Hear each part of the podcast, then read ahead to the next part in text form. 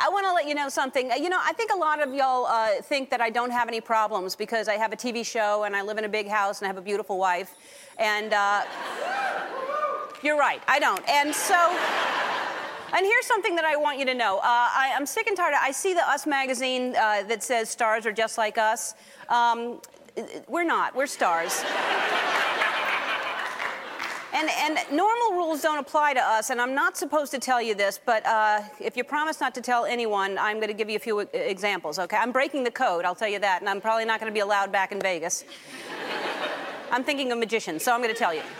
So here's a few examples of, uh, of what I'm talking about. Like, you know, when celebrities are driving, we don't have to look in our rearview mirrors. We can just change lanes whenever we want.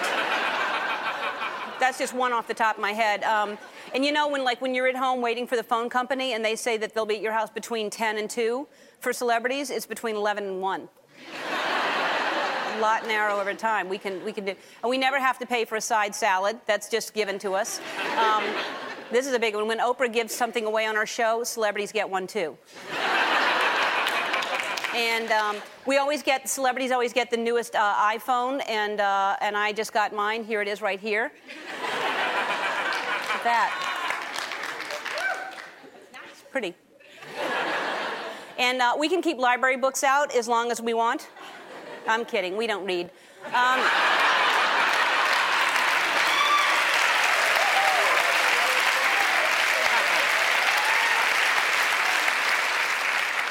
Um, another celebrities we can swim immediately after eating. Uh, we we don't have to wait. And oh, hold on, I'm getting a call. Hello. It's Meryl Streep. Hold on.